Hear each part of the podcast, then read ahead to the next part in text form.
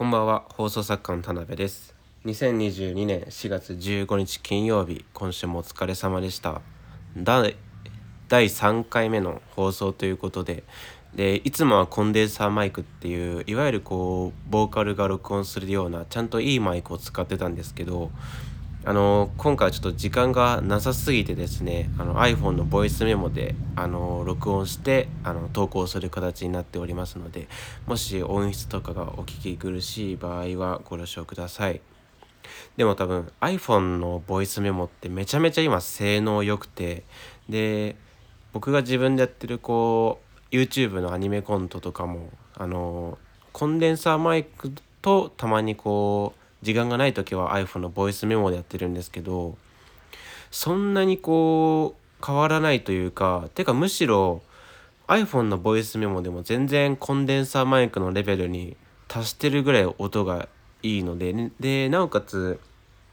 あのコンデンサーマイクでやっちゃうと片方の耳しか最初録音されなくて後で編集してあの両耳で聞こえるようにしなくちゃいけないんですけどこのボイスメモはすぐこの両耳で対応できるのででなおかつ音もちゃんと拾ってくれて編集とかもしやすいのであの時間がない時はこれでいこうかなと思っております。で最近何があったかと言いますとまああの変わらずこういろいろまあ動画の編集をさせていただいたりとか自分のこうアニメコント作ったりとかあとは何だろうなまあ、そういうことをいろいろやってたりしてでまだ書かなくちゃいけないコントとかも多分第2回でも言ってると思うんですけどあったりとかしてまあなんだろうな忙しいけどまあお金はもらえていないっていう現状なんですけどでまあお金がないっていうことで僕結構2022年はこう節約とダイエットを目標にあの生活してるんですけどで2022年1月の4日からかな。4日からダイエットをし始めてて。で今4月でしょ？だから3ヶ月経ってようやくこううん痩せてこれたというか。もともと75キロぐらい1月の時にあったんですけどそれが今68とかなのでまあ大体7キロぐらい痩せてこれて。でやっぱり7キロ痩せると服のやつも変わってくるもんであのどうしてもパンツがねあのお腹とまあそのお腹のその何ていうんですかねズボンの間の空洞みたいな部分がすごい今大きくなってでベルトを結構締めても落ちてくるぐらいズボンもなんだろう大きく感じてきてしまっているのであのさっさとパンツを変えたいです。であとなんだろうな。あそうだ。あの全く今から募集するっていうわけではないんですけどあの新コーナーというかあこれなんで新コーナーを作りたいかっていうとなんか自分のなんかなんだろう。自分の中でこういっつもこう考えてるのがあってなんかすごい例えツッコミとかがあの面白いなって思ってる人間なのでこういつも見てるんですけどあの例えばこの状況なんかこうみんなが分かりやすいものでなんか例えられないかなっていうのででなんかたまに考えてたんですけどでやっぱりこうラジオが好きなんでラジオとかよく聞いてるとななんかこういう状況なんか何々の何々かって突っ込むっていうよりも「何々じゃん」って普通に言えてるその例えツッコミみたいなのがすごい僕好きで。でそれをいつかこう自分のラジオやる時にコーナーにしたいなって思ったんですけどなかなかそのコーナーのこう名前がなんかしっくりくるもするものが来なくて。じゃあ何にしようかなって思ったらあのコーナー名が「あの例え辞典」っ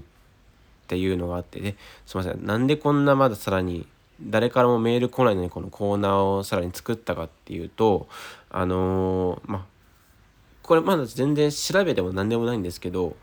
やっぱりコーナーとかって他のラジオでこう持ってきたものとかパクって使うとか、あのー、したくはないのででこのまあ、どこかで全部のこうラジオの番組とかあの聞けるわけではないので一応僕が聞いてるラジオの中ではこういうコーナーなかったなっていうんですけど例えばえっ、と分かる人には分かるとは思うんですけどなえっと格闘技の番組忘れたんですけどライジンとかじゃなくて多分プライドかな。プライドっていう確か総合格闘技がプライドか K1 か。K どっちかであったと思うんですけどあのボブサップ対アケボノの一戦があってで最終的にその勝負どうなかどうなったかっていうとあけぼのがもうすごいぐらい勢いよくぶっ倒れてうつ伏せに倒れるんですよボブ・サップの攻撃食らって。でそのうつ伏せになってる人見て対ボブ・サップ戦のあけぼのつまり多分極が対ボブ・サップ戦のあけぼの意味うつ伏せに倒れていることみたいな形のあのなんつうの文章にしていきたいな。あとは何だろうな。えー、あ「M ステ」に出たタトゥー。この意味が例えばドタキャンした意味のこと。でだからドタキャンした人を見て「お前 M ステの時のタトゥーかよ」っていう例えツッコミができれば僕はすごい面白いなと思うのでもし何かあったらっていいんですけどあの僕のこの番組の Twitter のリンクにあの Google フォームであの募集もかけているのでもしあったら送っていただきたいなと思っております。このラジオが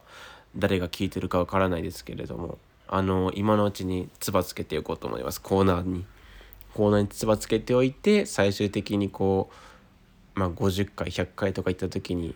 あのあこんなコーナーやってたんだって多分その頃には10人ぐらいは聞いていただければいいなとは思ってるんですけどもしよろしければ送ってみてください。であとは何だろうな。あそうだその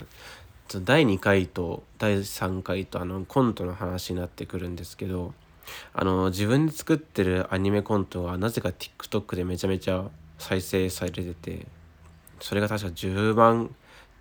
さっき見た時点で13万回とかしてて本当に TikTok のこう拡散力の凄さというかを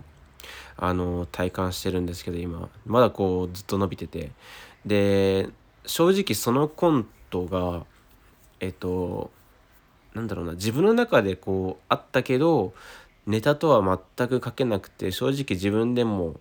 うんまあこう見てくれてる人には申し訳ないですけどまあこれで大丈夫ってだろう。まあ辻褄合ってるし大丈夫だろうっていうぐらいでこう投稿してでそのコントを作ってる時がなんかこういろんなこう宿題がいろいろ重なっての何も手がついてなかった状態であの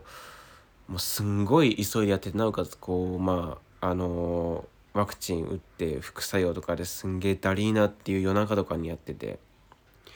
でそれがもうあまあしんどいしんどいって思いながらやっても投稿のでも前の日の夜かにできてもうギリギリの状態でやってたんですけどなぜかそれがめちゃめちゃ再生されててなんかあんまりバズってっていう言葉を使いたくないので、まあ、再生されててっていうんですけどでやっぱりそのコメント欄とか見て結構コメントとかがあってでもそれ見ててなんかあなんとなくこうつけてたあのこう、まあ、登場人物が結構いっぱい出てくるやつなんですけど名前がつけててあその名前でこう引っかかるのかっていうのが結構あってあじゃあここちょっとちゃんとしな細かいところだったけどちゃんとしなきゃなっていうのをこう痛感したコントでもありましたね。でなんだろうな。そのコント自体も本当にあこのボケちょっとあのなんだろうなお試し程度に入れてみるかっていうところでこうそこに引っかかってこうコメントしてくれる人とかもいたのでやっぱりそのコント作る時にそういうなんだろうな無駄がないどこをとってもちゃんと理由があるようなあのコントを作っていきたいなとはまた改めて思いました、ね、で次とかも結構まあ、自分の中では自信のあると言いますかあのうまくいったコントだなっていうのが結構いろいろ続々と出てくるのであのお楽しみにしていただければなと思います。もう本当にあの地方にいてで、まあ、何回もここでも言ってると思うんですけど、えーと、来年上京したいなって考えていてその間にいかにそれがあの実績としてつくかどうかっていうのがあの僕の中のこうなんだろうなその2022年の目標でもあるのでもう本当になんだろうなこれを聞いてくれるでもね